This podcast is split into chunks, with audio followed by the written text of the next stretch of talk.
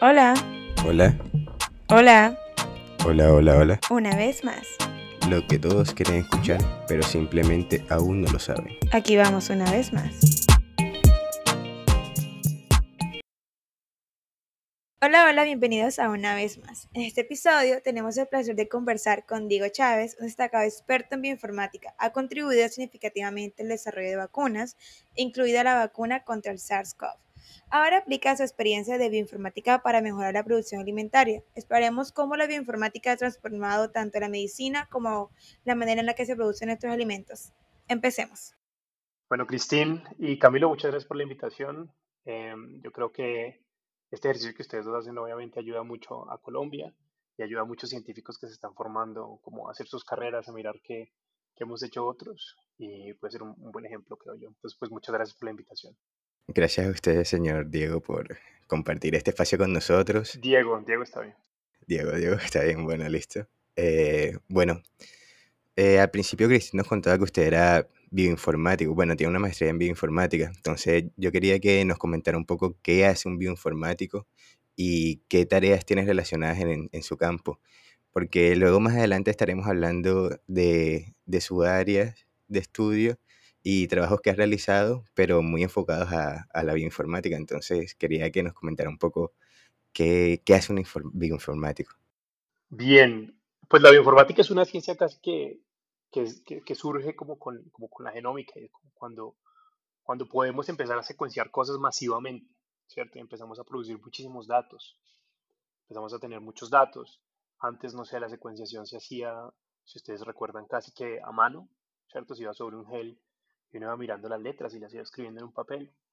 eh, y eso cambió, eso cambió como desde finales de los 90 a, principios del 2000 empezó a, a hacerse secuenciación en alta, en alto procesamiento. Y ahí es cuando se empezaron a producir muchísimos datos. Y estos datos que se empezaron a producir, pues ya era imposible para una persona sentarse en un computador y con un procesador de texto eh, empezar a leerlos. Es ahí donde la biología le echó mano a las ciencias de la computación eh, y le empezó a pedir recursos, ¿cierto? En términos de, de, de, bueno, ustedes pueden hacer cosas más rápido, enséñenos, ¿cierto?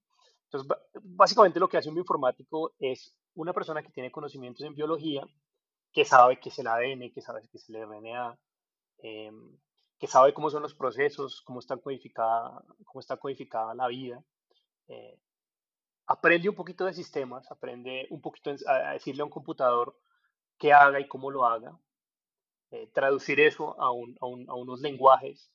eh, hay, varios, hay varios lenguajes de computación. eh, es, es- es traducir todo eso que uno quiere que haga el computador y utilizarlo sobre los datos que están generados. Entonces así arrancó la bioinformática. Entonces básicamente arrancó con eso.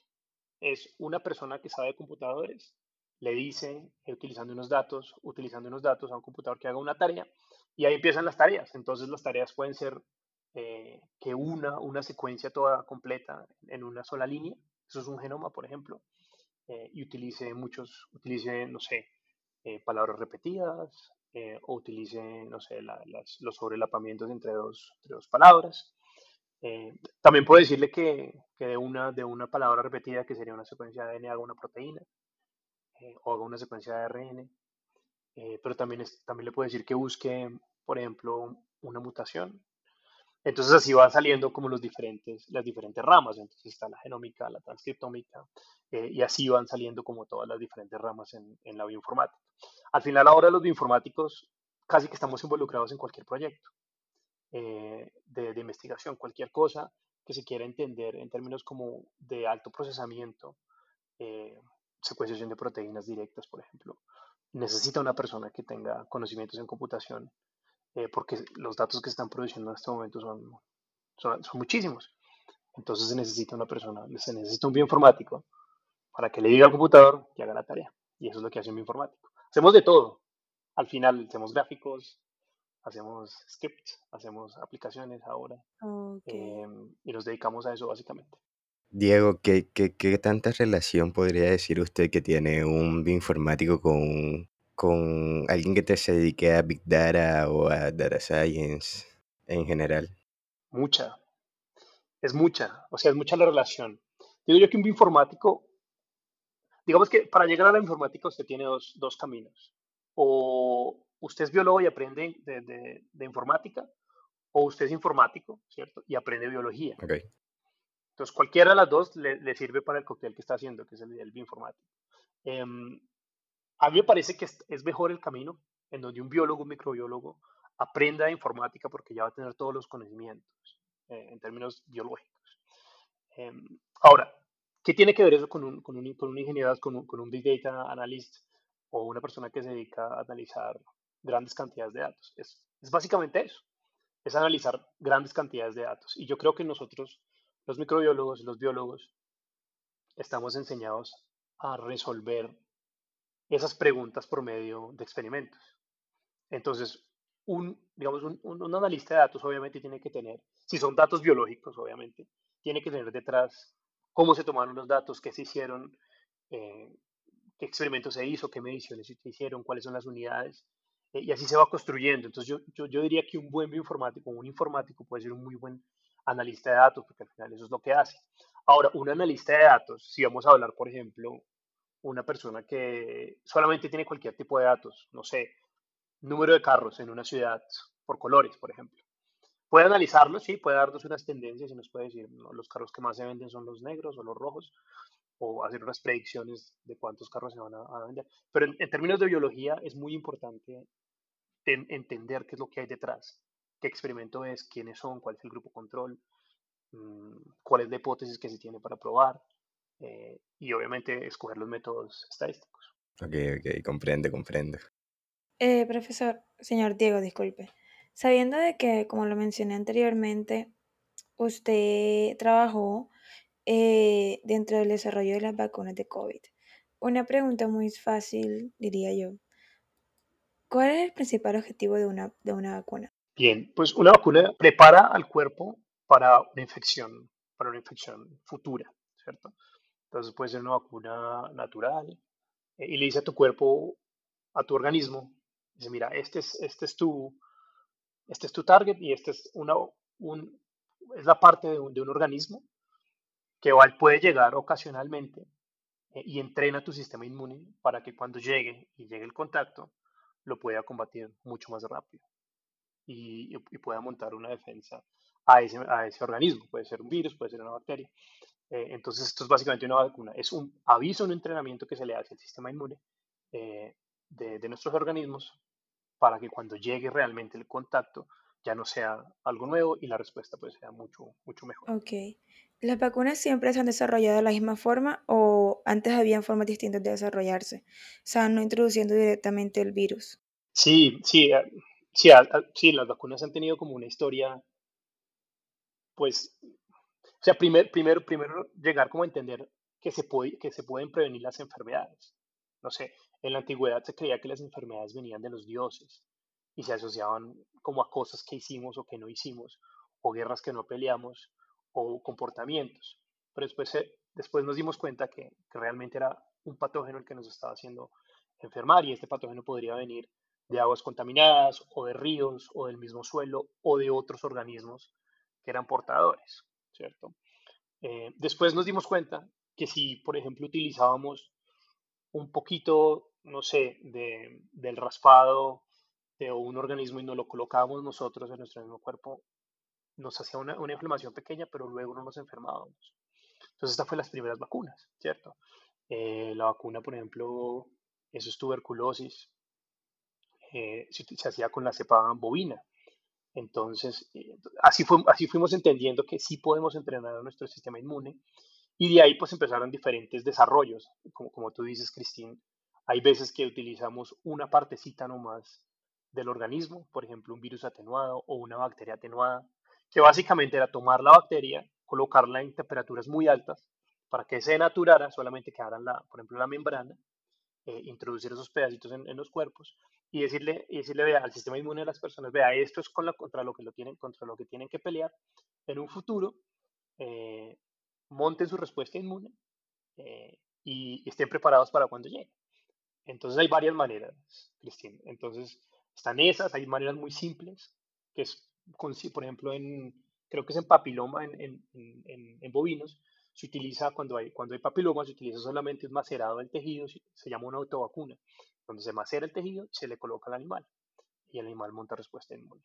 Eh, también hay bacterias, hay casos de bacterias iguales en donde se utilizan eh, bacterias atenuadas, virus también. Mm, y después, ya con, el, con, técnicas de ADN recombinante, con técnicas de expresión de proteínas eh, en otros organismos, ¿cierto? Esa es expresión heteróloga, pudimos hacer nosotros mismos las, las moléculas sin tener que sacarlas de los organismos, sino las pudimos construir. Entonces, glicoproteínas, por ejemplo, de virus las podemos hacer en otros organismos, las podemos producir en masa y las aplicamos. Son, por ejemplo, las vacunas contra influenza eh, o contra otros virus tienen glicoproteínas de, de, virus. Entonces, se utilizan esas. Esas ya son otra tecnología, ¿cierto? En donde se, se hace la proteína y se, le, y se le inyecta a las personas. Eso viene obviamente acompañado con ayudantes y con cosas que llamen como el sistema inmune, lo levanten eh, y la respuesta sea mucho más fácil y tampoco tengan unos efectos eh, no deseados en el organismo.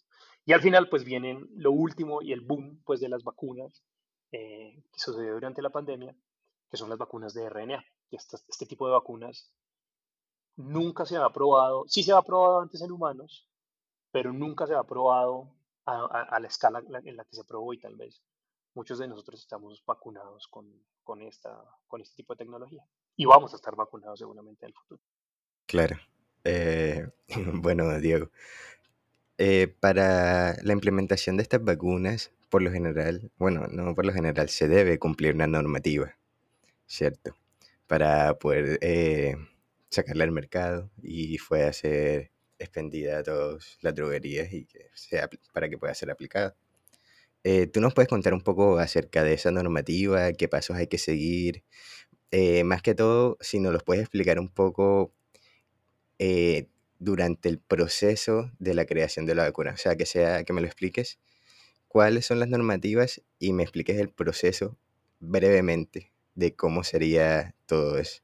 Bueno, pues este es un proceso que es muy complicado, Camilo. Este es un proceso que lleva un tiempo largo, ¿cierto? Un tiempo de, de pruebas y es un proceso que arranca con pruebas como a diferentes niveles, ¿cierto? Entonces están eh, pruebas celulares, por ejemplo, pruebas que sean todas in vitro, ¿cierto? Entonces tienes una vacuna y tú crees que es una vacuna que es algo que te da una, una, una ayuda, una, una ayuda a, a una ayuda como al, es una vacuna, digamos, tienes un candidato de una vacuna, una proteína, y la quieres probar, primero tienes que probar que no sea tóxica, ¿cierto? Y esto no lo puedes hacer directamente en, en, animales, o, no se debería hacer directamente en animales, lo haces primero in vitro, ¿cierto? Entonces utilizas células, ¿cierto? Un cultivo de células, em, le colocas tu proteína y miras cuántas se murieron, ¿cierto? Eso se puede hacer. Okay. Eh, miras si es tóxico, si no es tóxico. Y después de que acabes todas tus pruebas celulares, mmm, después puedes pasar a organismos, ¿cierto? Primero tienes que asegurar que la vacuna no va a ser tóxica, que no, mata, que no va a matar al organismo. Que es que, si, si mata al organismo, entonces inmediatamente la vacuna queda descalificada en, su, en, en sus, pruebas, en sus pruebas in vitro. Eh, disculpa, te, te interrumpa. Eh, ¿Solamente con que una muera eh, se descarta o no. tiene que haber un porcentaje? Tiene que haber un porcentaje, tiene que haber un porcentaje eh, inicial. Eh, normalmente si hay unos porcentajes, eso sí depende obviamente de cuál es la vacuna, ¿cierto? Okay. Si es una vacuna, por ejemplo, contra una, una enfermedad que tenemos una pandemia y se muere una célula, no es significativo, ¿cierto? Si tenemos si queremos hacer una vacuna que mejore otra que ya está en el mercado, pues tiene que mirarse esa que ya está en el mercado, cómo fueron sus pruebas, claro. ¿cierto? Si sus pruebas de, se llaman pruebas de citotoxicidad, eh, mostraron que mataron dos bacterias, bueno, un 2%, para ponerle porcentaje, eh, un 2%, pues entonces la que yo haga tiene que ser mejor. Entonces tiene que matar de dos hacia abajo. Claro. 1% o ninguna. Y ese es el primer paso, Camilo. Vale, vale. Eh, bueno, si nos puedes seguir con la explicación que nos estabas dando, por favor. Claro. Entonces, después de eso, pues obviamente tú tienes tú haces una vacuna para, para poder llegar a impactar a, a, las personas, ¿cierto? Puedes, sí. tener, puedes tener una vacuna o para, sí, para salvar vidas, básicamente es lo que estás haciendo una vacuna. Y tienes que asegurarte que sea algo seguro. Eh, después de esto ya tú puedes pasar con pruebas animales, ¿cierto? A, a organismos más grandes. Entonces puedes utilizar ratones, puedes utilizar conejos. Eh, son todos animales de, laboratorios que son, de laboratorio que son que son totalmente controlados y se crecen en condiciones controladas. ¿Esto qué es? ¿Esto qué significa? Que tú no puedes hacer una prueba, por ejemplo, de vacunas con unos conejos que tú tienes en tu establo o en tu finca eh, con otros que tienes, no sé, en otro lado. Tienen que ser todos, tienen que llevar las mismas condiciones, recibir la, el mismo, la misma alimentación, eh, estar en las mismas condiciones de luz, temperatura. Tiene que ser muy controlado para que lo único que cambie sea tu vacuna. Y ahí ya empiezas a mirar, aparte de que estás seguro que no lo va a matar eh, al organismo, tienes que ya, es un organismo, es un poquito más complejo, entonces tienes que mirar que primero, pues no le afecte, ¿cierto? Si tú ves que tu, que tu vacuna, pues a nivel celular no hizo nada, pero tal vez a nivel sistémico sí vaya a hacer algo. Entonces ahí tienes que mirar, obviamente, muchas variables. Tienes que mirar, normalmente se arranca con, con tejidos, afectación a tejidos eh, directos, pues primero, primero si se muere o no, obviamente. Y después empezar a mirar todos los tejidos que, que, tú necesitas mirar. Entonces, si es pulmón, pulmón, hígado, riñones, todos los tejidos tienen que estar ok, tiene que estar muy bien todo eso. Eh, y después empiezas a mirar que tu vacuna tenga el efecto que tú quieres que tenga. Eh, entonces, que levante la respuesta inmune y que sea una respuesta inmune de largo plazo. Em, ahora, puede suceder, eh, y, bueno, también tienes que demostrar que si le coloco, o sea, por ejemplo, eh, tu vacuna ya la, formulaste y, tiene, y, tienes un, aparte de que, tengas tu vacuna, le colocas un, un, ayudante o le colocas algo específico para que, lo que decía anteriormente, para que llame el sistema inmune, para que lo despierte. Eh, lo tienes que, comparar con blancos, con, controles negativos, en donde, en comparas la actividad eh, con controles negativos y con controles positivos si los tienes. O sea, si tienes una vacuna que ya está en el mercado, pues ¿por qué no colocarla? Y, y ahí sí medir tu, tratamiento con un control positivo para que tú sepas si está mejor o peor en la prueba en, la prueba, en, la prueba en animales y si, está, y si está mejor obviamente que el blanco y que el efecto sea significativo. Entonces, esa sería la segunda, como la segunda. Esto no es una fase clínica, ¿no? Para, para dejarlo pues muy claro, no es una fase clínica, es una, todas fases de laboratorio. Las fases de, de, experimentación in vitro y las fases de experimentación con, con animales. Ok. Usted estuvo comentando acerca de mirar los diferentes tipos de tejidos que pueden estar, que puede afectar la vacuna. ¿Cómo miden el tiempo de afectación de estos tejidos por mediante una vacuna? porque de pronto no afecta enseguida, por largo tiempo puede desarrollarse de una forma distinta a la esperada. ¿Cómo, puede, cómo miden esto? Pues mira, primero se necesita, hay que hacer muchas pruebas, eh, Cristín, tienes que mirar si la vacuna, cuánto tiempo está, por ejemplo, tu vacuna activa en el organismo y, cuánto tiempo llega en que ya no, llega el momento en el que ya no esté, ya no sea perceptible por alguna razón, por, porque se degradó, porque ya fue toda consumida o porque fue absorbida por, por, el, por el organismo. Entonces, normalmente se hacen pruebas, hay unas, hay unas pruebas estándar ¿no? que se hacen, que se hacen primero a 10 días, 30, 40, 50, 100 días. Eh, y si el organismo pues, no, no reporta ninguna falla, hasta ahí está bien. Esto que lo determina, lo determina el tipo de compuesto que tú estés utilizando. Son diferentes tiempos para compuestos químicos, para compuestos biológicos, para vacunas atenuadas. Eh, y ya hay muchos ejemplos. Ahora, los entes regulatorios, para que tú puedas pasar de por unas de pruebas eh, de las fases preclínicas, se llaman esas, a las fases clínicas. Ellos ya te piden, tienen un comité de expertos que son expertos del tema, puede ser expertos virólogos, expertos bacteriólogos, o que te dicen, mira, para que te deje yo pasar a probar esto a organismos superiores, a humanos, a homínidos, tienes que tener estos experimentos y no te las aprueban. Ese es el comité, es cuando ya tú quieres pasar de pruebas preclínicas a pruebas clínicas. Entonces, Cristina, para, para contestarte tu pregunta, el tiempo es variable, ¿cierto? Ok, comprendo. Ok, ok. Pero nunca es un tiempo menor como es un día. Ah, ok, ok. Porque hay, un, hay comités solamente. Okay. Vale. ¿Cómo jugó la bioinformática un papel, digamos, crucial dentro del diseño de la vacuna en la que usted estuvo trabajando? No, protagonista completamente, protagonista completamente. Si no hubiéramos tenido la bioinformática, ahí no le hubiéramos podido hacer la vacuna. ¿Por qué?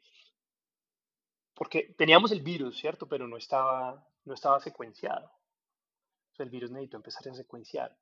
Y cuando, cuando yo llegué a la oficina, eso fue, no sé, a principios de enero del 2020, tal vez a finales, a finales de enero, ya salieron los genomas secuenciados. En el momento que el genoma del, del virus sale secuenciado, esto pues se dio porque ya había métodos de secuenciación muy rápido. Aquí salió un método de secuenciación que se llama, es un método de secuenciación de tercera generación, em, que, es por, que es nanopor, en donde ese sistema de secuenciación jugó un rol muy, muy importante en el desarrollo de la vacuna y en el desarrollo de las pruebas diagnósticas también. Em, empezaron a secuenciar los virus. Eh, y, y, el, pues no fue el gobierno, pero fue como una iniciativa global en donde todos los genomas de, todas las, de todos los virus que se secuenciaron fueron, cada uno se subía a un repositorio. Eh, precisamente ayudó la base de datos más grande del mundo de virus de influenza que se llama GSAID y ellos abrieron un espacio, una carpeta especial para los, para los de COVID. Y fueron empezando a subir los genomas las personas, ¿cierto? Y, básicamente tenían que decir de dónde era, si el genoma estaba completo, qué secuenciación, qué tipo de secuenciación era, eh, y de dónde era. Era como, y la fecha, si es hombre o mujer, creo que eran los primeros datos que se tomaban. Eh, y se empezaron a subir.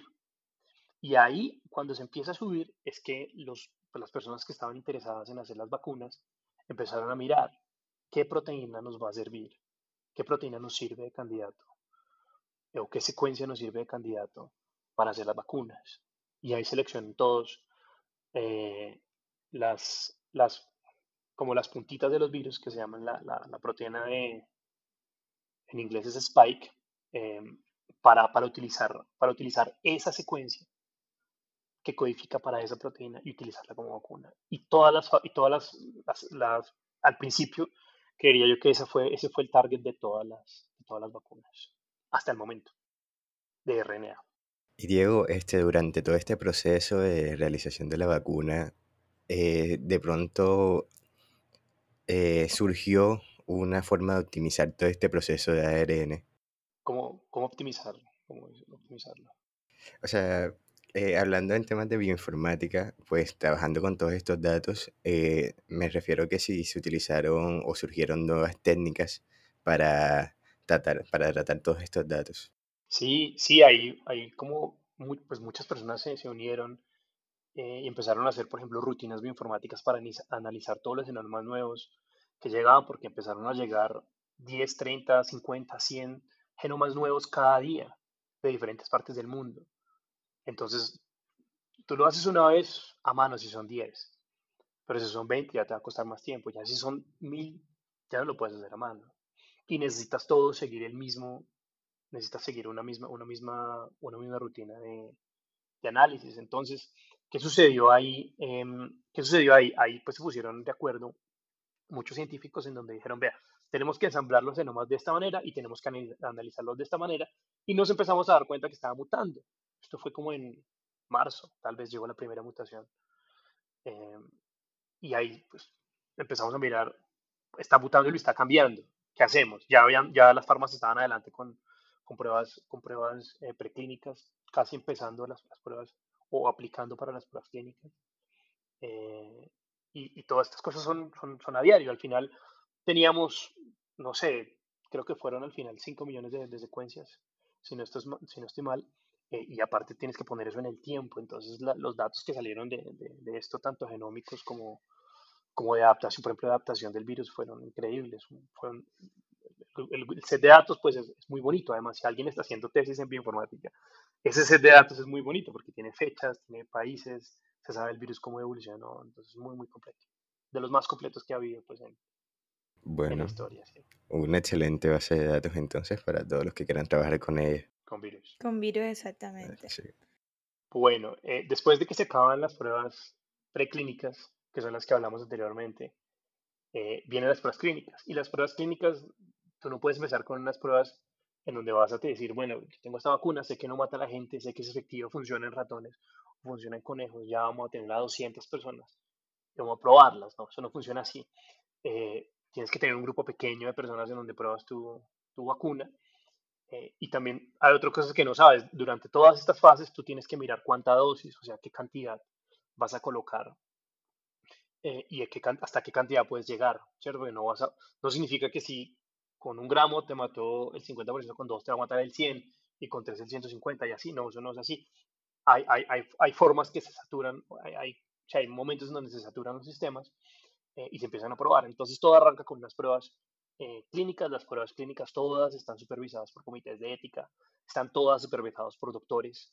Eh, una prueba clínica solamente puede estar dirigida por un doctor, por un médico, y ese médico no tiene que hacer parte de eh, la, por ejemplo, yo me llamo, no sé, vamos a poner La una empresa, corporación, sí, la ok. empresa A, Tiene que ser un ente, un ente externo, tiene que ser un ente externo al, al equipo que está desarrollando. Exacto. Porque la prueba clínica tiene que ser un- una prueba que no, está, que no tiene ningún sesgo.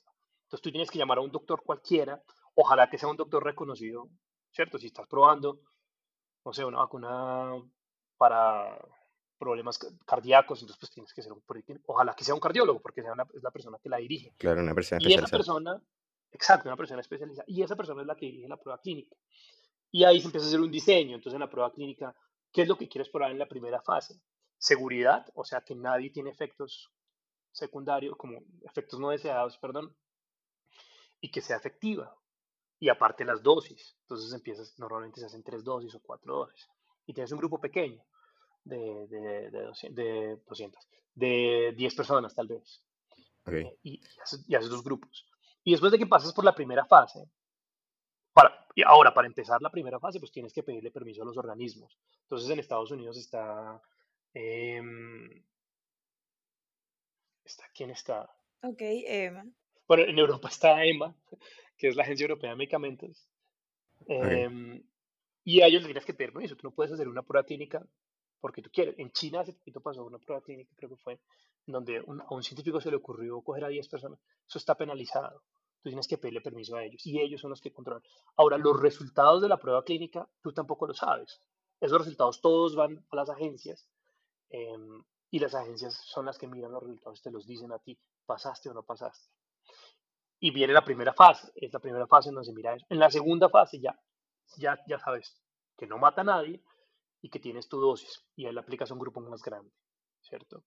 Y en la tercera fase haces una prueba muchísimo más grande. Estamos hablando en la tercera prueba, en, en la tercera fase, estás haciendo pruebas de más o menos en 50 mil, 40 mil personas, 30 mil personas. Tiene que ser, obviamente, tú no puedes aplicar una vacuna en un sitio en donde todos están vacunados, porque no, no tiene sentido. Tienes que ir a sitios en donde, la, donde algo es endémico o donde, pues donde encuentres la, la menor cantidad de personas para que tú realmente midas la vacuna. Entonces, el mensaje para todos los que están escuchando es que una vacuna, antes de llegar a ser aplicada al cuerpo, tiene que pasar por todas las pruebas, tiene que estar aprobado por todos los comités, eh, que no son solamente una persona, sino yo, yo le calculo que en esa aprobación tendrán que ver unas, no sé, 500 personas. Y todas tienen que unirse a un consejo en donde dice la vacuna tiene una eficacia, al final se reduce en ese número, tiene una eficacia del 30, del 40, del 50, del 100%, eh, y al final el organismo regulador es el que decide si es que hay una, una mejor opción o no hay una mejor opción. Si tú tienes una vacuna y, no y, y, y- tu eficacia es el 50% eh, y no tienes más opciones, pues te toca probarla. Si claro, tienes esa sería la mejor opción.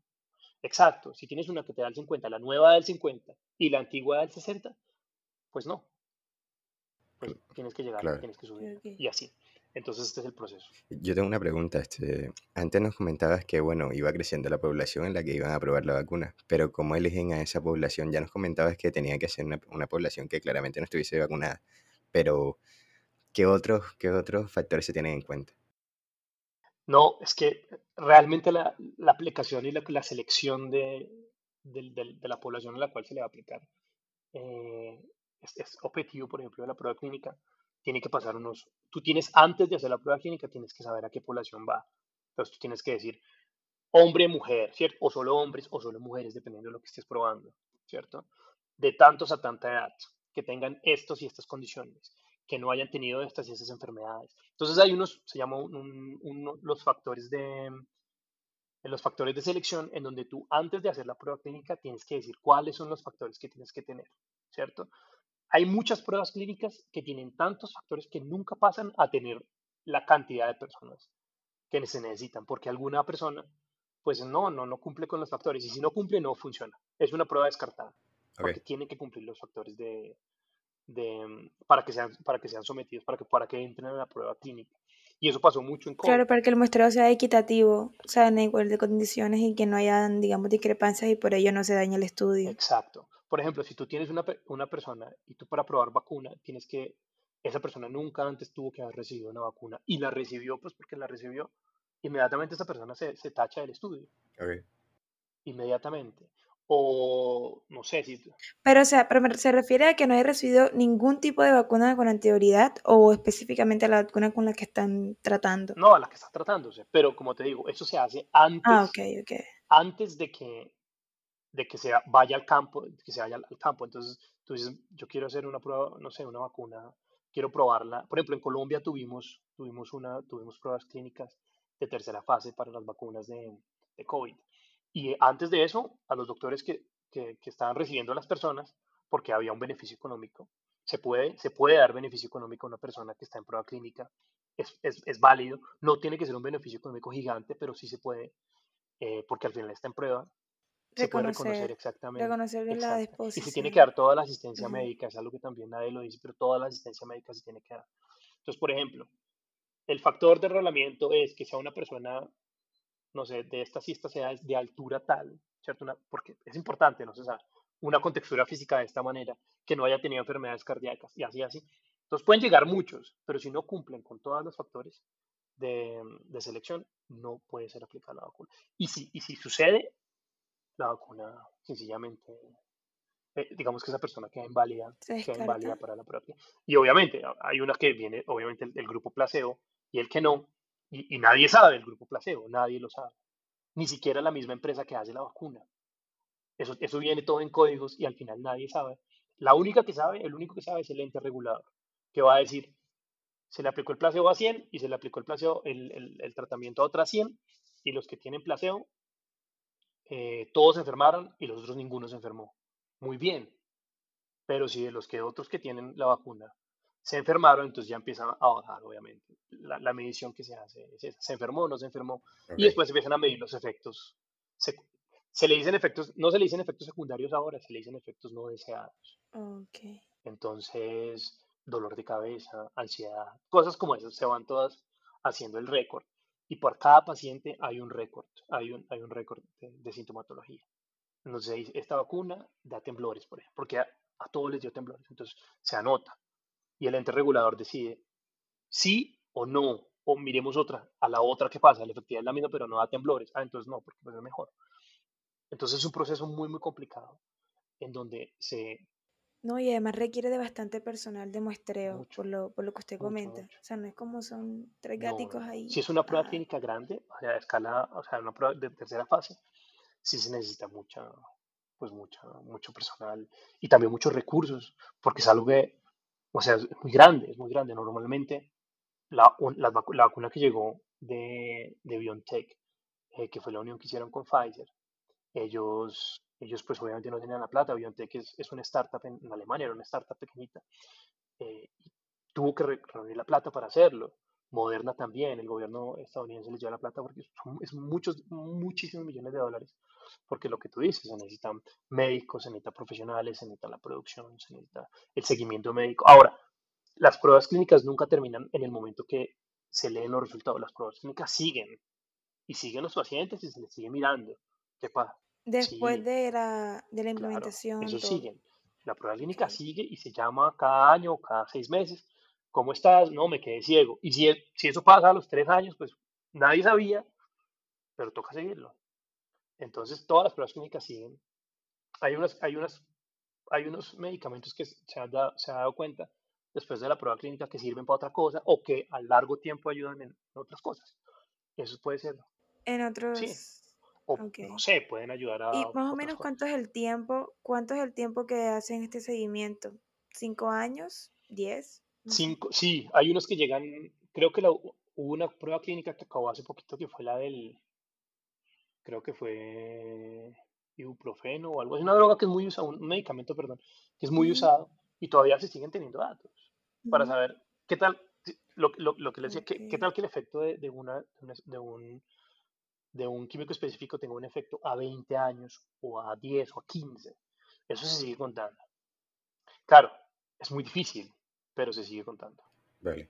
Claro. Yo, yo tengo una pregunta con respecto a, a las variantes de- del virus. Por ejemplo, si ustedes tienen eh, una vacuna para cierto virus, eh, ¿cómo hacen para luego adaptarla a otros, a mutaciones de ese virus? ¿O simplemente comienzan a producir una nueva? No, Camilo, es muy importante. Eso fue lo que sucedió en muchas, en muchas eh, empresas.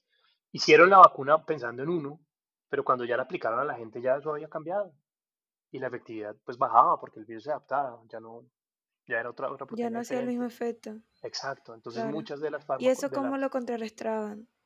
¿Cómo fue No, contrarrestado ese factor? Cristina, no, eso no se contrarrestó. No. Eso no se puede. Hasta el momento, creo que Moderna y BioNTech eh, ya tienen una, una nueva versión. Esa nueva versión es con las últimas dos. ¿Qué es lo que se hace? ¿Qué es lo que va a pasar en un futuro? Eh, y eso es lo que están Ujú. probando. En ese momento salieron dos, dos ideas. O hacer cócteles, ¿cierto? O sea, muchas vacunas. O hacer unas que sean universales, en donde una valga para muchos.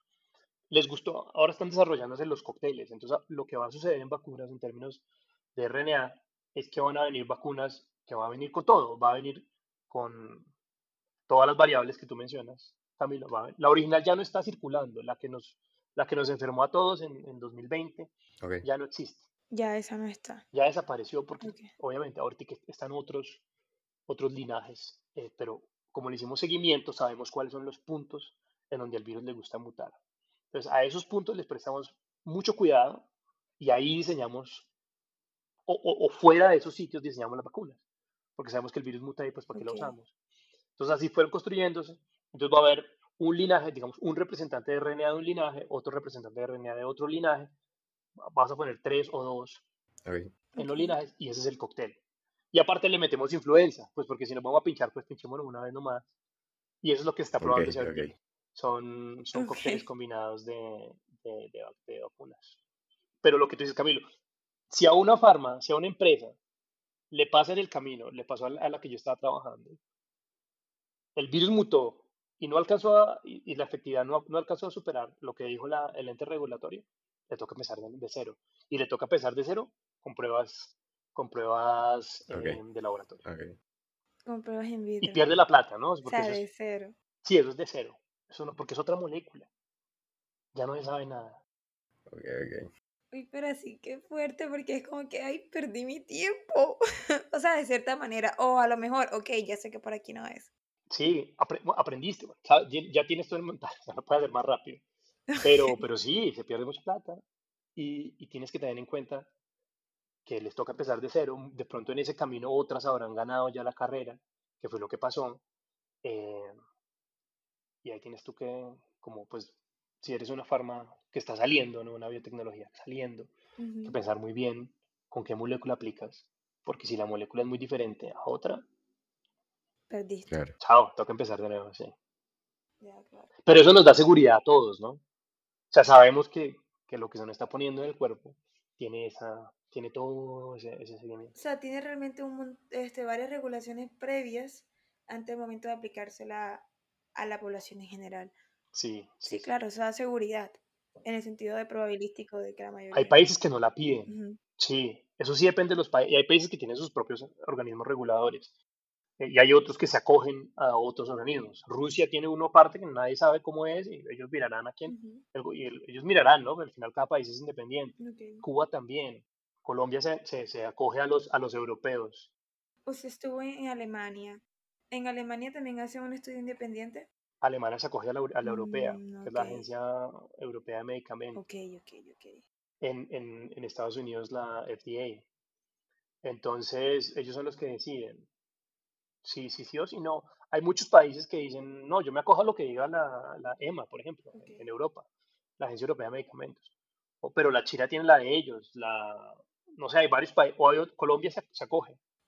Si pasó el medicamento en, en Europa, también va, pasa en Colombia. Si no pasó, no. O dicen, "Mm, si pasa en China, no, no, no, eso no, entonces aquí pasó también. O si pasa en Rusia, no, tampoco. Entonces, muchas vacunas que ya están siendo aplicadas en otros territorios pasaron allá, pero aquí no habían pasado. Entonces, son, aquí tiene que, digamos que el gobierno dice no, para que ustedes no sé, para que esta vacuna sea Aceptada. pública aquí, ustedes tienen que presentar, tienen que presentarme estas pruebas. Y la farma dice, no, es que eso no es, no, no las queremos hacer. Entonces Colombia, pues tiene un ente regulatorio eh, que es INVIMA, que dice, bueno, no, entonces no, no se puede aplicar y no les damos una licencia, que es la licencia INVIMA. Ok. Eh, y así se licencia. Cada país es diferente y es soberano. Hay agrupaciones de países como en la Unión Europea que se regulan por una, pero cada país. Al final, si un país decide, no, queremos aplicar, no sé, en Cuba creo que aplicaron una que hicieron ellos mismos. Bien, ellos, y ellos hicieron sus estudios allá y decidieron que estaba bien. Listo. Lo más importante es que se publiquen los resultados. En la rusa, por ejemplo, no publican los resultados, no son públicos. Eh, los de la India también tomaron su decisión. Una vacuna muy, pues una vacuna buena eh, sirvió para ellos, que al final, al final estaba uno solo, en la pandemia estaba, cada país estaba solo, asumiendo los muertos. Eh, entonces al final toca tomar decisiones casi que políticas ok, para aprobar o no aprobar. Vale. ¿Qué, qué ventaja tienen las vacunas de RNA con respecto a las demás vacunas? ¿Dices en el cuerpo o en la parte industrial como en la... Eh, o en las dos? en las Las dos. dos. En las dos, en las dos. No, el desarrollo es mucho más rápido. El desarrollo es más rápido. Ok. Ok. Lleva Eh, menos o sea, la parte industrial de desarrollo es mucho ¿Menos más costos? rápido. Sí, mm, menos costos. eh, la producción es mucho más fácil, con unas comillas grandotas, porque la producción, tú puedes tener una misma, una, una misma planta, puedes producir todas las vacunas, mientras que en las otras normalmente se, se acostumbra que una planta, una planta de producción produce una. Entonces tienes producción, no sé, de una vacuna especial, pero y para hacer otra tienes que hacer otro proceso diferente, mientras que para RNA con una puedes hacer muchas. Ok. Entonces es muy bueno. Eh, las vacunas de ARN son unas vacunas muy modulares, entonces tú puedes ponerle el UTR de estas o, o- o la región de estas con las poliadas, con esto, esto, otro. Entonces, pues, pues es como un Lego, por decirlo así. Ok. Ok. En las vacunas de proteínas no es así. Em, ahora, en el cuerpo, pues, son muy nuevas también para decir, pero en el cuerpo la reacción que, se, am, que hacen, pues, es, es- es muy efectivo. Ahora, para tratar, para hacer tratamientos, por ejemplo, de mm, reposición de una enzima, por ejemplo, alguien le falta una enzima, tú le colocas y le no lo utilizas como vacuna, pero lo utilizas como tratamiento. Entonces le puedes dar a una persona que, le, que no produce insulina en un futuro una, un- un una, una molécula de RNA que codifique la insulina y lo hace el mismo cuerpo, por ejemplo. O otro gen que falte, otra, otra proteína que esté, que esté faltante, puedes hacer ese tipo de terapias. Em, puedes enseñarle a tu cuerpo a combatir tu propio cáncer. Entonces, si tienes un, un- un, digamos, cualquier patología, eh, cualquier tejido cancerígeno en tu cuerpo y tiene una proteína especial y tú le das esa vacuna, parte tu cuerpo va a entender que ese cáncer no, es, no, proviene, no proviene de ti, ¿cierto? Ujú. y lo va, y lo va, y lo va a atacar con, con la respuesta inmune, que aparte es muy poderosa. Entonces el mundo que abrió la tecnología de las vacunas de RNA es muy, muy grande, Ok. es muy grande. Y estoy casi que seguro que va a venir en muchas formas, en muchos tratamientos para tratar eh, diferentes tipos de enfermedades, no solamente vacunas.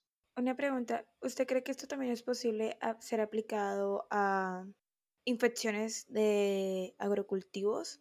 O sea, no solo en la parte congénita de las personas, sino también de pronto en cultivos, de pronto desarrollar este, semillas con diferentes eh, codificaciones que Mm, no permitan, digamos, que se disperse una infección o de pronto desarrollen una enfermedad efectiva que dañe el cultivo y la calidad del mismo, o de pronto le quiten ciertos nutrientes o cosas así. ¿Qué diría usted? Sí, mm, bueno, cuando hablamos de plantas ya hablamos de otro tipo de respuestas inmunes, ¿cierto? No es la misma respuesta inmune Es, que, ah, bueno, que tenemos. Entonces, Ok, eso es una variable muy importante, ¿cierto? Ok.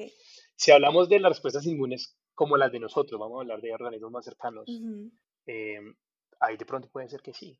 Tiene, obviamente la respuesta inmune tiene que parecerse a lo que hacemos nosotros, ujú. ¿cierto? Em, si se puede escalar a otros tipos, yo creo que sí. Yo creo que sí. Podemos utilizar otros organismos Pero el modelo sería diferente. El modelo sería diferente. Cambia, claro, porque tiene que utilizar los sistemas de expresión que utiliza el organismo. Entonces no podemos utilizar los mismos sistemas, aunque compartimos el ADN, ¿cierto? Aunque compartimos el código genético, perdón, eh, con, no sé, con homínidos, obviamente sí, pero con otros organismos, otros mamíferos, digámoslo, eh, los codon- el uso de los codones es diferente. Entonces vamos a hacer vacunas, por ejemplo, no sé, otra, otra enfermedad em, en otro tipo de, organismos, en vacas, por ejemplo. Em, se, puede, se podría, yo creo que se podría eh, utilizar. Y yo creo que va a suceder, eh, aparte de lo, yo creo que va a suceder. ¿Cuándo? Para saber eso, toca mirar las, las, las, las startups de, de hoy, en qué están investigando, porque esos van a ser los avances de los próximos cinco años. Y muy seguramente gente investigando en eso, en aplicar vacunas en, en animales que tengan, pues que sean de RNA. Lo que pasa es que ya para animales ya se, se rigen otro tipo de, de, procesos y no hay pruebas clínicas ni nada de esas cosas, pero hay comités de Okay, interesante, interesante. ¿Cómo pudieron evaluar más adelante la eficacia y la seguridad de esta vacuna utilizando herramientas y técnicas de la bioinformática? Pues mira, la bioinformática, la bioinformática no te iba a poder decir nunca mm, si es que la vacuna iba a funcionar o no, porque ya tiene que irse a una prueba clínica. Eh, te podía decir que, te iba a funcionar, que no te iba a funcionar. Eh, conociendo la biología del RNA, tú podrías calcular eh, según tu secuencia. Acuérdate que el código es degenerado, entonces tú puedes tener la misma proteína por diferentes caminos, ¿cierto? Puedes hacer diferentes combinaciones de codones. Entonces mucha gente empezó a jugar con estos codones. Entonces ahí fue importante la bioinformática, porque entonces unas personas tomaron la decisión de utilizar codones de uso frecuente, otros poco frecuentes, mm, otros empezaron a utilizar eh, otro, tipo de, otros tipo, otro tipo de nucleótidos, ¿cierto? Que son nucleótidos modificados. Em, adelante bueno, los, que conocen la biología del RNA saben que el RNA no es solamente el RNA similar, tiene, tiene muchas cosas adicionales, como por ejemplo las cadenas de, los, de las poliadeninas que están al final, qué tan largas son, eh, por ejemplo, eh, al final hay algo, que hay algo que es un arreglo que tiene, que es como una gorrita que se llama el, el, 3-cap. Em, entonces, esa, la bioinformática ayudó mucho a seleccionarlo. Tiene UTRs, por ejemplo, también, eh, adelante y atrás, tienen 5' y 3', y esas son todas cosas que se decidieron informáticamente, Cristín. Entonces, de una colección gigante de UTRs, ¿cierto? Que se tenía. Ahora, tienes la secuencia, sabes a qué le quieres pegar, pero ¿y ahora qué le pongo yo, qué le pongo, yo para hacerlo más rápido? Para que el organismo lo entienda más rápido. Eh, vamos a ponerle diferentes UTRs. Entonces, ahí estaba la pregunta siempre, ¿qué UTRs le metemos? ¿Le metemos UTRs de proteínas que se expresan más o que se expresan menos? Entonces habían unos muy conocidos, otros desconocidos. Eh, le metemos, si la, si la secuencia normal es esta, se la cambiamos, le metemos esta, le metemos esta otra. Entonces la bioinformática fue crucial. ¿Por qué? Porque tomó estos UTRs, por ejemplo, por ejemplo, yo me acuerdo hacer análisis en donde teníamos una lista de todos los UTRs con sus niveles de expresión y seleccionar y decirles a los que diseñaban las vacunas, vea, estos son los que mejor se expresan, ustedes tomen la decisión o hagamos experimentos para que ustedes seleccionen la mejor combinación de UTRs.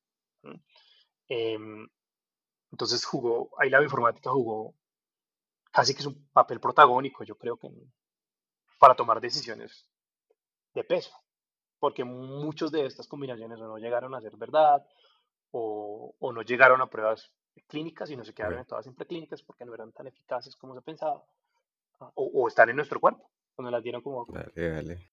Eh, Diego eh, bueno, ya hemos hablado varias veces de RNA y de algunos de sus procesos, pero yo quería preguntarte específicamente por la transcripción de RNA, ¿en qué consiste? Bueno, la transcripción es el, el paso en donde pasamos de, de, DNA a RNA, básicamente. Ok, ok, ok. Y lo transcribimos. Y cuando se pasa pues, de, de, RNA a proteína, pues traducción, donde, donde le damos sentido, digamos, a eso. Es como lo que se conoce como el dogma. Pues el dogma va en un sentido, ¿no? el dogma dice que, que tú llegas de, de, ADN, pasas a ARN, y de ARN a proteínas. Es el dogma de la biología, eh, de la biología molecular. Eh, pero acá vamos, queremos hacerlo para el otro, para el otro sentido. ¿Cierto? O sea, darle, o sea, queremos romper ese, ese pedazo, no darle el DNA, sino darle el, el, el, el RNA a una célula que lo tome, que ya es difícil, y que utilice eso para hacer una proteína. Vale, vale, vale. Ok, o sea, eso específicamente en la creación de vacunas se refiere a usted. Sí, sí. Ok, ok.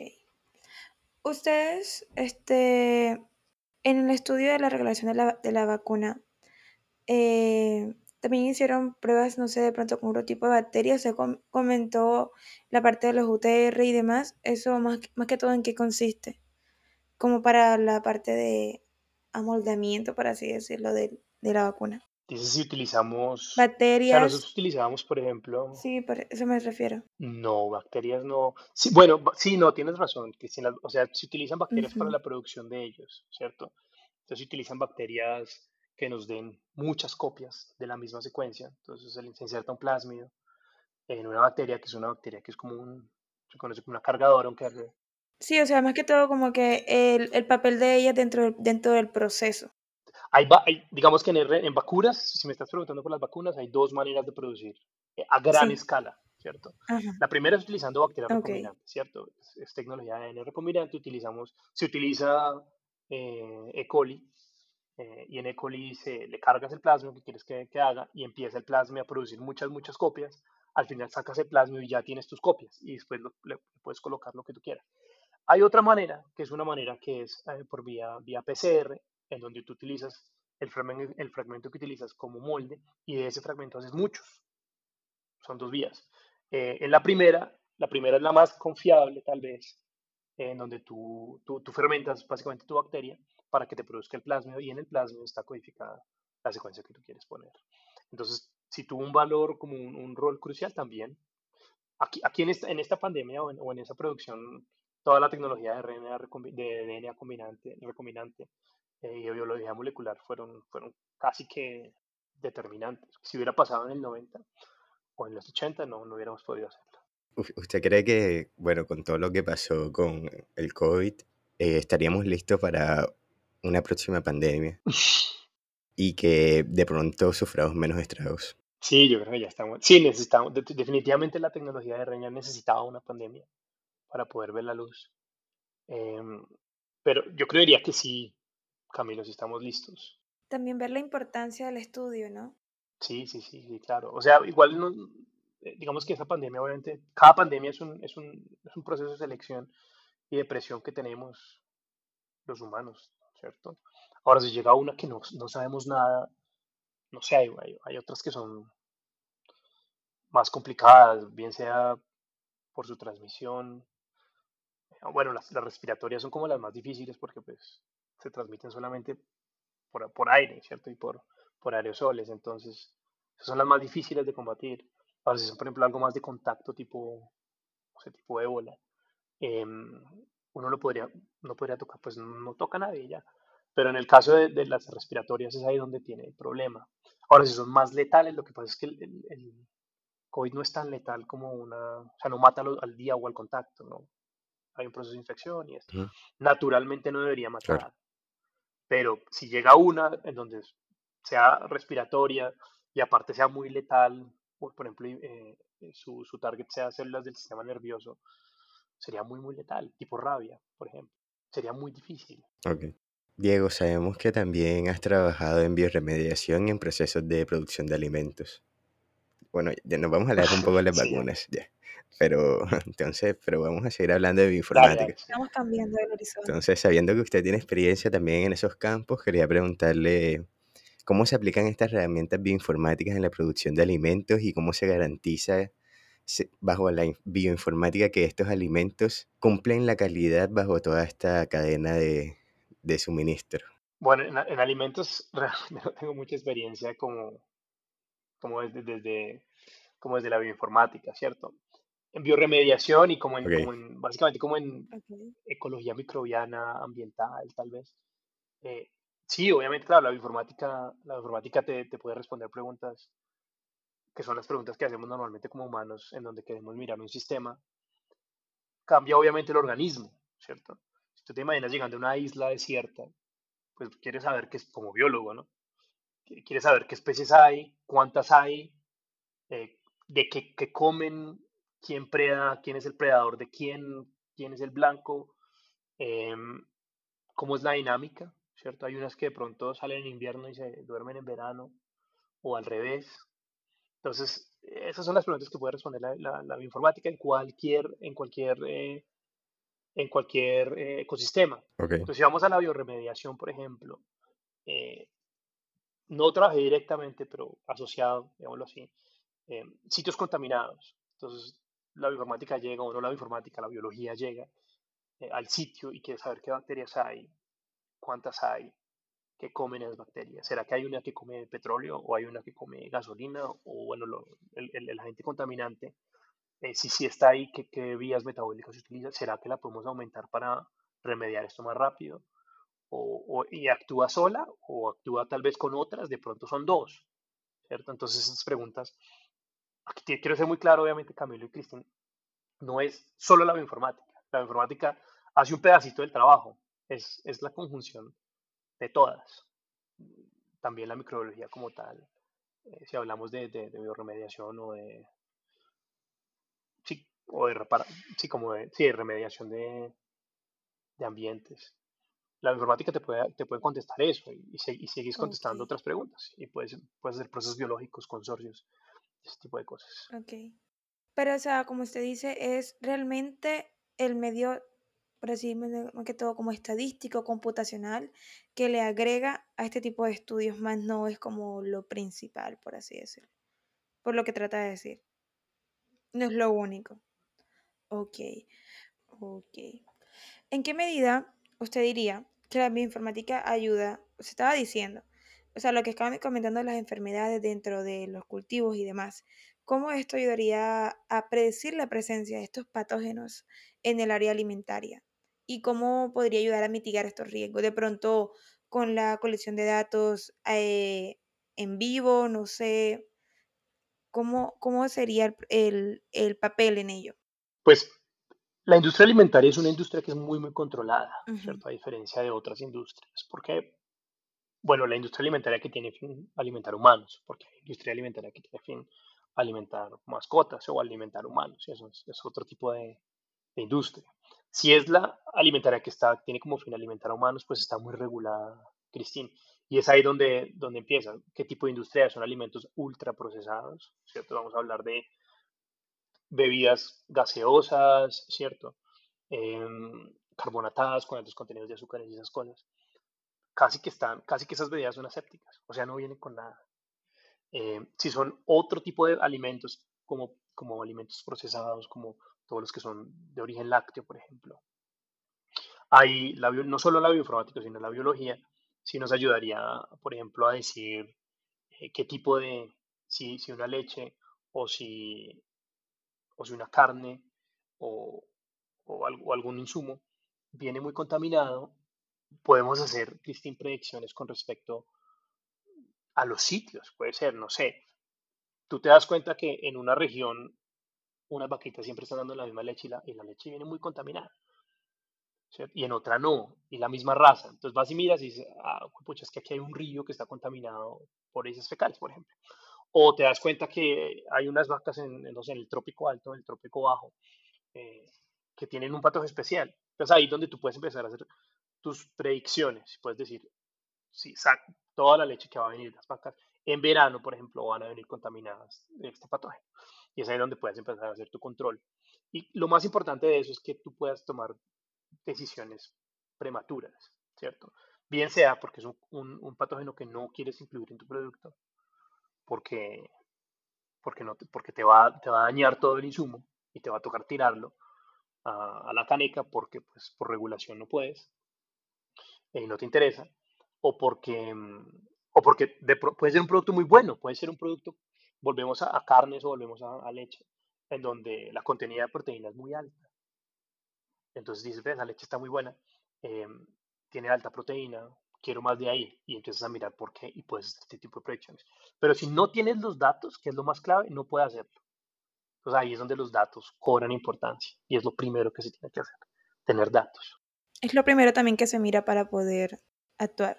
Sí, tienes que tener datos. Si no tienes datos, no puedes decir. Es igual, si tú quieres saber, si tú quieres hacer predicciones en cuánto tiempo te pasa tu bus, pues tú tienes que sentarte un mes antes y anotar las horas en las que pasa tu bus, ¿cierto? Los, los tienes todos, corres, y corres tu predicción y dices, ah, el bus pasa cada 13 minutos, con una, con una confianza de tanto y de tanto, y sabes que es el tiempo, y la predicción te da o no te da, y sigues tomando tus datos. Si no hubieses tomado esos datos, no hubieras podido saber nada. Okay. Claro.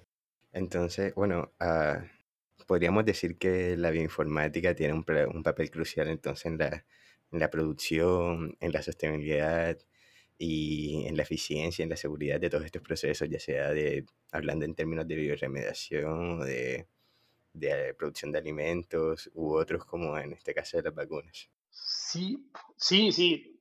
Digamos que estás, ahí estamos revolviendo dos cosas, ¿cierto? Una cosa es la producción de, de algo, ¿cierto? En términos industriales, y otra cosa es como la investigación eh, de, un, de, un, de, un, de, un, ambiente específico y determinado. Si tú quieres, eh, yo diría que la informática tiene mucho que hacer en, el, en, en, la investigación, ¿cierto? Del, del, del, sitio contaminado, o ahí tiene mucho que ver. Si es como más la, que tú quieres saber lo que hablamos de, saber si, una, si, un, si un organismo te da más o menos que otro, algo así. Ahí es un poquito más de, de análisis de datos, ¿cierto? En donde no necesariamente tienes que saber de, biología, pero tienes que saber de análisis de datos, ¿cierto? Tienes que saber hacer modelos predictivos, tienes que saber hacer y, y conocer tus datos también, ¿no? Claro. Entonces, si es crucial en los dos, yo diría que la primera es mucho más importante. En la segunda tienes que, no, no, no, no necesariamente tienes que ser un informático, pero tienes que ser un buen analista de datos, con Vale, sentido común. vale. Eh, ya, ya para ir terminando, quiero que nos comente un poco de un trabajo que usted tuvo, eh, en el que estuvo trabajando, pues, hace un tiempo y tiene que ver con la nariz. Sí, sí. ¿Qué ¿Qué, qué, qué nos puede contar eh, sobre eso? Es raro porque no, no muchas personas nos dicen, ay, estuve haciendo un trabajo con respecto a la nariz y las bacterias que se encuentran en ella. Sí, pues esa fue mi tesis doctoral. Bueno, Esa cuéntenos fue mi sobre tesis. eso. No, esa fue mi tesis doctoral y es un trabajo que no hice, digamos que fue un- una unión de diferentes institutos en Alemania en donde nos inte- interesamos por conocer la nariz, ¿cierto? La nariz de los humanos. Eh, ¿Y por qué es interesante la nariz? Es porque si tú, si tú lo ves como ambiente, es un, es un ambiente muy, como, es un ambiente que es, que es muy variable, porque la nariz cambia, o sea, los, los organismos que tienes viviendo en tu nariz, o en tu boca, o en tus oídos, ¿cierto? O en tu piel, van a estar influenciados por muchas cosas, por el champú que utilizas, por el jabón que utilizas, por cómo son tus hábitos, por en qué clima vives, pues tienes mascotas, si fumas, si no fumas. Entonces, ahí, precisamente, eso es, la- eso es lo, lo bueno de ese ambiente, es un ambiente tan cambiante, eh, comparado, por ejemplo, con, no sé, con, con, con el microbioma intestinal, sin compararlo, ¿no? El microbioma intestinal es obviamente mucho más complicado, el nariz no es tan complicado. Eh, y y esa, eso era, lo, digamos que la primera pregunta que queríamos resolver. No éramos los únicos que lo estábamos haciendo, pero queríamos saber qué bacterias viven en la nariz. Y es que en la nariz vive uno de los patógenos más conocidos, que se llama Staphylococcus aureus, y se cree que en todo el mundo el 30% de nosotros somos portadores de, de Staphylococcus aureus. Y Staphylococcus aureus pues, es una bacteria que pues, vive también en el cuerpo, ¿cierto? Em, pero Staphylococcus aureus puede ser una bacteria que puede tener una resistencia a antibióticos y puede causar muerte. Entonces, nosotros preguntamos, "Güey, ¿y por qué si la tenemos en la nariz? ¿Por qué es tan importante? Eh, ¿por, qué, por qué, por ejemplo, vive ahí y no hace, no hace infecciones ni nada? Entonces empeza- empezamos como a mirar eso. Y eso básicamente fue mi, mi, mi trabajo de grado, en donde yo miraba las poblaciones, no es la única, haz de cuenta que es un zoológico, pues no es un zoológico, pero tienes 8 o 9 bacterias viviendo en tu nariz. Eh, y, y aparte, es, es- es- no hay mucha diferencia entre las narices de las personas, entre los organismos que viven ahí, obviamente, en, en- en las narices. Ok, entre los organismos. Entre los organismos, sí. Ok. Em, y hay unos que tienen más, menos Staphylococcus aureus, otros tienen otro tipo. Y, lo- y algo muy bueno que salió de ese trabajo es que se dieron cuenta que cuando había Staphylococcus aureus no había otra. Y cuando había esa, otro, esa otra eh, em, bacteria, no estaba Staphylococcus. ¿Y qué fue lo que pasó? ¿Qué fue lo que descubrieron? Esto lo descubrieron en Tübingen, un profesor que está en el mismo grupo. eh, pues descubrió que la otra bacteria producía un antibiótico que controlaba Staphylococcus aureus. Y en este momento, a estas alturas de, de la ciencia y del tiempo, encontrar un antibiótico natural, eso es muy importante. Porque ahorita antibiótico- los, los antibióticos saben que tenemos crisis de antibióticos, las resistencias bacterianas están creciendo de una manera increíble. Y encontrar un, un antibiótico que pueda tener una actividad contra un gran positivo em, es, es algo muy importante. Entonces, esta persona se dio cuenta. em, no se esperaba, claro que y fue algo así como, mire, mira, esta bacteria está presente y cuando esta está presente, esta no, ¿qué estará produciendo? Es un antibiótico. Eh, no, un trabajo muy bonito publicado, pues un antibiótico nuevo, muy bueno, y están mirando, pues un antibiótico tiene una carrera larga, al igual que las vacunas, para tú poder aplicar una, un, químico, un antibiótico en un cuerpo, a, llegar a aplicación humana, pues recorre un camino muy largo, vamos a hablar de 10 años. Em, si no viene una pandemia, de pronto viene una pandemia en donde es ese año que se necesita y nos toca brincarme un poco de, de normas para, para usarlo. Okay. Entonces eso fue el trabajo y me parece muy bonito contarlo porque es un trabajo que arranca con algo muy básico, unas preguntas como muy curiosas, pero terminan dando un aporte a la ciencia, a la humanidad casi que muy, muy grande. Claro. Ese fue mi trabajo entonces. No, No, pero súper chévere. Sí, no lo hice yo, ¿no? Yo les digo, no lo hice, está en el grupo, yo hice otra partecita pequeña, eh, en donde miramos qué era el rol de, de la bacteria, cómo estaba viviendo ahí, qué comía, cosas de esas. No, pero, pero Cosas aún de esas, así, bastante interesante. Sí, sí, sí. Una pregunta, ¿usted qué consejo le podría dar a alguien que le gustaría ser bioinformático? Así como usted. Que es el momento preciso para, para hacerlo. Tiene que, no, ¿Que los tomó una buena decisión? Tiene que tomarlo ya, sí.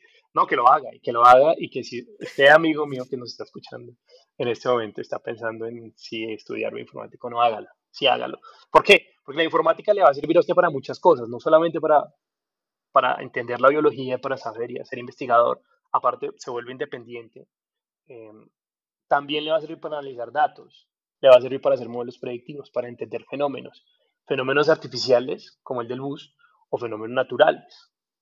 Entonces, la informática le da, le da a uno muchas herramientas y nosotros que somos biólogos, pues, o microbiólogos, o estudiantes o, profesionales de la biología, pues somos muy curiosos y queremos entender muchas cosas. ¿Y qué mejor manera de hacerlo por medio de, métodos matemáticos que nos permitan y que nos ayuden a entender esos fenómenos? Entonces, no, motivación completa, en- empezar a, entender los computadores, que es muy importante, cómo piensa, no cómo piensa, sino cómo, cómo actúa un computador, qué son las decisiones que tiene, eh, cómo se puede interactuar con ellos, con, con qué lenguaje se le habla a un computador, le hablar, bueno, no sé todavía, yo hasta ahora no se puede hablarle en ningún idioma diferente a los idiomas de los computadores a los computadores. Entonces, Ok. ¿qué, qué lenguaje le gusta más para hablar al computador? Eh, y empezar a entender ese mundo, que es muy lindo. Cómo se arma una base de datos, cómo se interacciona una aplicación. Bueno, entonces, esa es, ese es mi consejo, que se metan de cabeza. O sea, sin mente. Y ya para terminar, Sí. la, nuestra No, pregunta favorita es, ¿qué idea futurista o invento le gustaría que se inventara o que existiese?